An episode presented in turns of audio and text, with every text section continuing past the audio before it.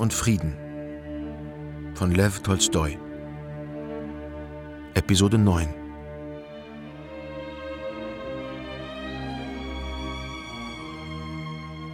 In der gleichen Nacht ritt Nikolai den Teil der russischen Vorpostenkette ab, auf den die Husaren seiner Schwadron verteilt waren. Es war stockdunkel, der Weg nicht zu sehen.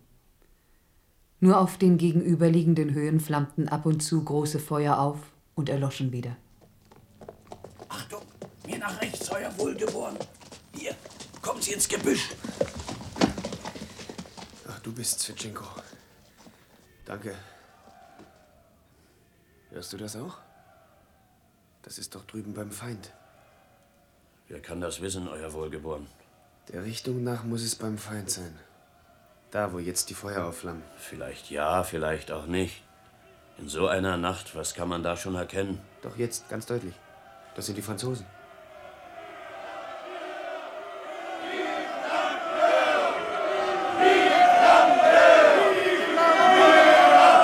Soldaten! Soldaten! Die russische Armee marschiert gegen uns, um die Niederlage der Österreicher bei Ulm zu rächen. Es sind dieselben Bataillone, die ihr bei Hollabrunn geschlagen und von da an ununterbrochen bis hierher verfolgt habt. Die Stellungen, die wir innehaben, sind günstig. Und wenn der Feind versuchen sollte, mich von rechts zu umgehen, so wird er mir seine Flanke bieten. Soldaten, ich selbst werde eure Bataillone führen. Ich werde außer Schussweite bleiben, wenn ihr mit gewohnter Tapferkeit Unordnung und Verwirrung in die Reihen des Feindes tragt. Aber wenn der Sieg auch nur einen Augenblick zweifelhaft erscheint, dann werdet ihr euren Kaiser sehen, wie er sich als erster den Streichen des Feindes aussetzt. Denn der Sieg kann und darf nicht zweifelhaft sein. Namentlich an einem solchen Tage, an dem es um die Ehre der französischen Infanterie geht, die untrennbar mit der Ehre der Nation verbunden ist.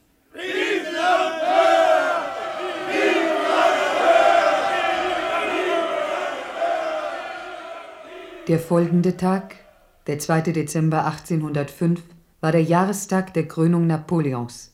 Er wurde zum denkwürdigen Tag der Schlacht bei Austerlitz. Seit dem frühen Morgen rückten die russischen und österreichischen Truppen befehlsgemäß von den Pratzener Höhen bergab. In mehreren Kolonnen, die in dem dichten Nebel nur langsam vorankamen, völlig im Ungewissen darüber, wo der Feind stand. Napoleon hielt mit seinen Marschällen auf einer Anhöhe beim Dorfe Schlappanitz.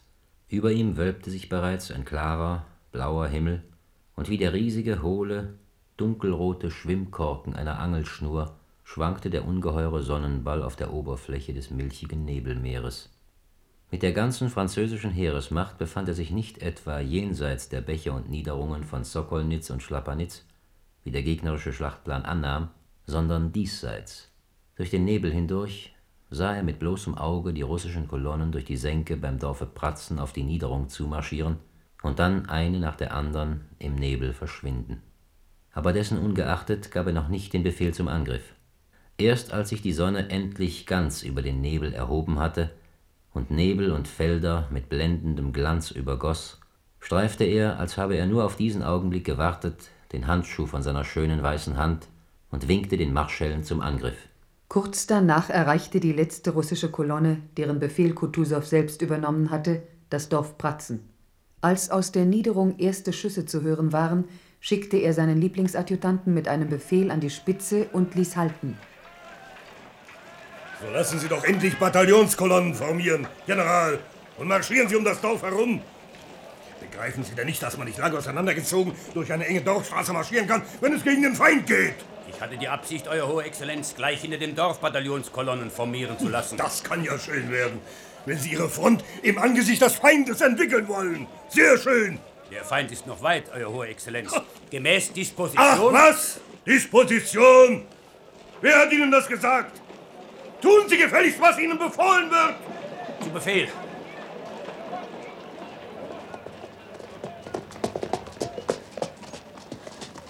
Ah, Balkonski, mein Lieber. Melde mich zurück.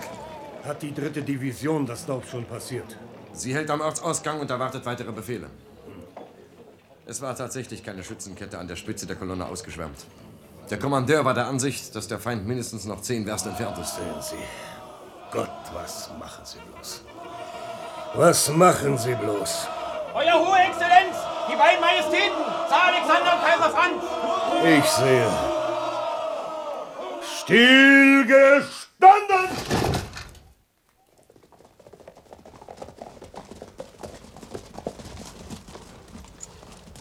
Euer Majestät, Warum fangen Sie denn nicht an, Michail Ilajonowitsch? ich warte noch, Euer Majestät. Ich warte. Es sind noch nicht alle Kolonnen beisammen, Euer Majestät. Wir sind doch nicht auf dem Zarizin-Lug, Michail Ilajonowitsch, wo die Parade nicht eher anfängt, als bis alle Regimenter versammelt sind. Eben deswegen fange ich nicht an, Euer Majestät. Weil wir hier nicht bei einer Parade sind und nicht auf dem Zarizin-Lug. Aber wenn Euer Majestät befehlen, dann also vorwärts!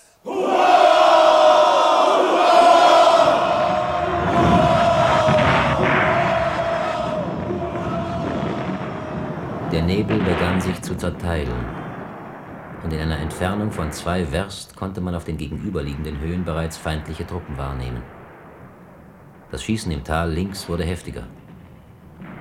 Kutusow hielt an einer Weggabelung und sprach mit einem österreichischen General. Fürst André stand etwas hinter ihnen und beobachtete die beiden, als sie und mehrere Adjutanten plötzlich nach dem Fernrohr griffen und alle Gesichter den Ausdruck größten Schreckens zeigten. Da, sehen Sie doch, Fürst. Sehen Sie doch. Franzosen. Wahrhaftig. Keine 500 Schritt. Das ist doch. Euer Exzellenz, der Feind. Man muss. Anhalten! Man muss das Regiment. Spät. Die Franzosen!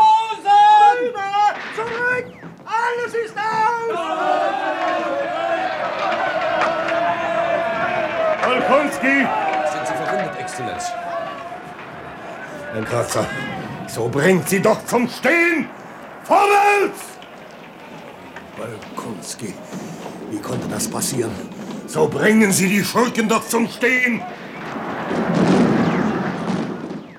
Kutusow hatte noch nicht zu Ende gesprochen, da sprang Fürst André, Tränen der Scham und der Wut in der Kehle, schon vom Pferd und stürzte auf die Fahne zu, die kurz vor ihm eben ihrem Träger aus den Händen geglitten war.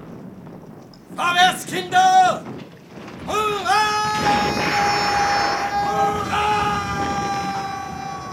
Das ist er.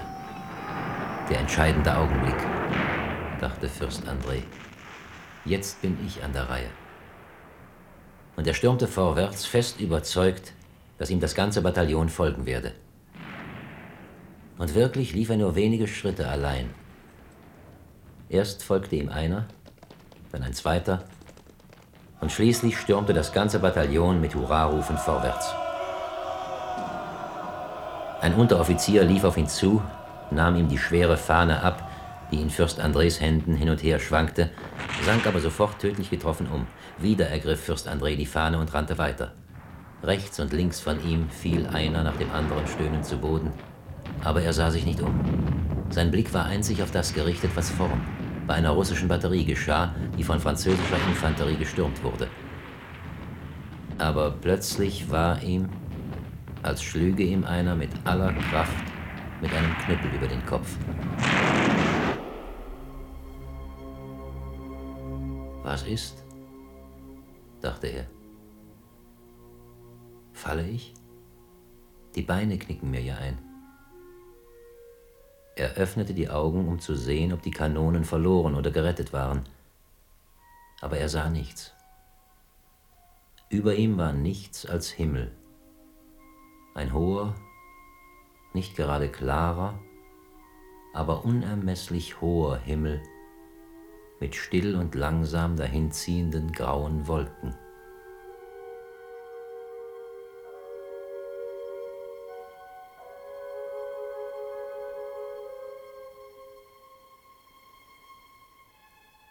Zur gleichen Stunde erhielt Nikolai Rostow am anderen Flügel der Front, wo der Kampf noch nicht begonnen hatte, den Auftrag, Kutusow oder den Zaren selbst ausfindig zu machen und Befehl einzuholen, zu welchem Zeitpunkt die hier postierte Abteilung des Fürsten Bagration in die Schlacht eingreifen sollte. Dieser im Grunde sinnlose Auftrag Rostow konnte bei der großen Ausdehnung der Front frühestens gegen Abend mit einem solchen Befehl zurück sein, entsprang der Scheu Bagrations, eine eigene Entscheidung zu treffen. Aber für Nikolai gab es nur einen Gedanken. Er werde heute also womöglich dem bewunderten Zaren Auge in Auge gegenüberstehen, auf jeden Fall aber Gelegenheit haben, sich auszuzeichnen. Er ritt los, geriet aber zu seiner Überraschung sehr bald in nächste Nähe erbitterter Kämpfe und kurz darauf in bunt durcheinandergewürfelte Haufen fliehender Russen und Österreicher. Peter, was ist denn los? Alles verloren, euer Wohlgeboren! Was sagst du? Wo ist der Teufel? Alles ist hin! Wo ist der Zar, wo Kutusow? Ach, Bruder, die sind längst über alle Berge! Bist ja betrunken. Bleibt da weiter! Ihr sagt die reine Wahrheit, euer Wohlgeboren. Der Zar ist schwer verwundet und schon vor einer Stunde auf dieser Straße davon. Aber das ist doch nicht möglich. Der Zar? Blass wie ein Toter saß er an seiner Kutsche. Vier Ratten davor. Das ging wie das Donnerwetter. Das muss jemand anders gewesen sein. Ich werde doch wohl den Zaren kennen. Hey, lass ihn doch, wenn er es nicht glaubt! Wen suchen Sie Kornett, den Oberkommandierenden? Auch. Der ist gefallen. Kutusow? Ganz nahe bei unserem Regiment hat mir eine Kanonenkugel die Brust zerschmettert. Sehen Sie mich an. Nein, nicht gefallen, Bruder. Nur verwundet. Aber sonst? Von der Gardekavallerie sind ganze 18 Mann davon gekommen. Der Zar war unversehrt, Kutusow leicht verletzt, aber die Schlacht von Austerlitz war verloren. Weit über 30.000 Tote und Verwundete besiegelten die vernichtende Niederlage der russisch-österreichischen Armee mit ihrem Blut. Gegen Abend ritt der Sieger in Begleitung mehrerer Adjutanten und seines Leibarztes über das Schlachtfeld. Auf der Höhe von Pratzen stieß er auch auf die Gefallenen des Bataillons, das Fürst André zum Angriff geführt hatte. Und inmitten der Toten lag der Fürst, die Fahnenstange noch in der Hand, von der das Tuch als Trophäe bereits abgetrennt war.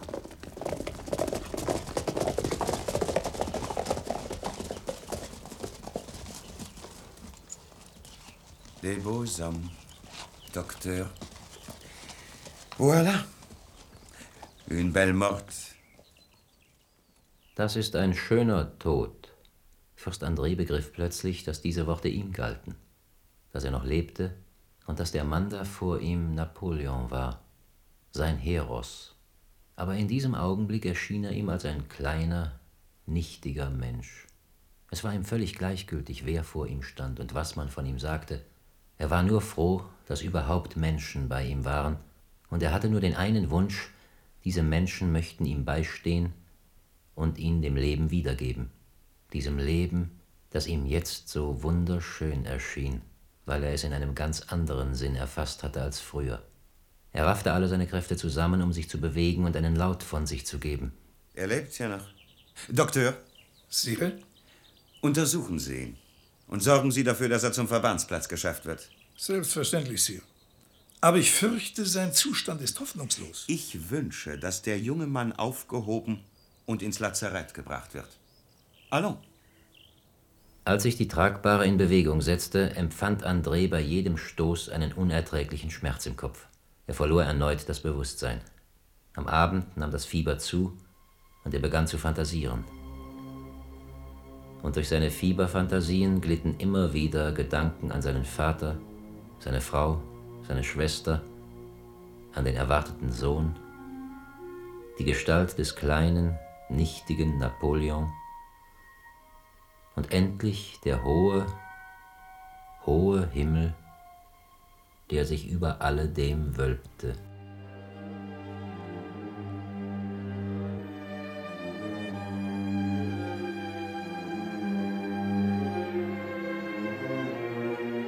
Krieg und Frieden von Lev Tolstoi, Episode 9. Mit Fred Düren als Andrei Bolkonski, Herbert Große als Fürst Bolkonski, Maximilian Larsen als General Kutusow, Fred Alexander als Napoleon, Ingeborg Metschinski als Erzählerin, Walter Niklaus als Erzähler sowie Berti Deutsch, Volkmar Kleinert, Fred Maar und vielen anderen. Regie Werner Grunow. Produktion Rundfunk der DDR 1967. Ein Hörspiel-Podcast vom Rundfunk Berlin-Brandenburg 2023. Historische Figuren und ihre Verbrechen. Davon erzählt auch der Podcast Tatort Geschichte. Die beiden Historiker Niklas Fischer und Hannes Liebrand widmen sich in ihrem Podcast genau dieser dunklen Seite der Vergangenheit. Zum Beispiel geht es um den jungen Stalin, der auch als Bankräuber aktiv war, oder um Magda Goebbels, die mit der Automarke BMW verbandelt ist. Hört doch mal rein. Die Folgen sind nicht nur spannend, sondern auch ziemlich lehrreich. Tatort Geschichte gibt es in der ARD Audiothek.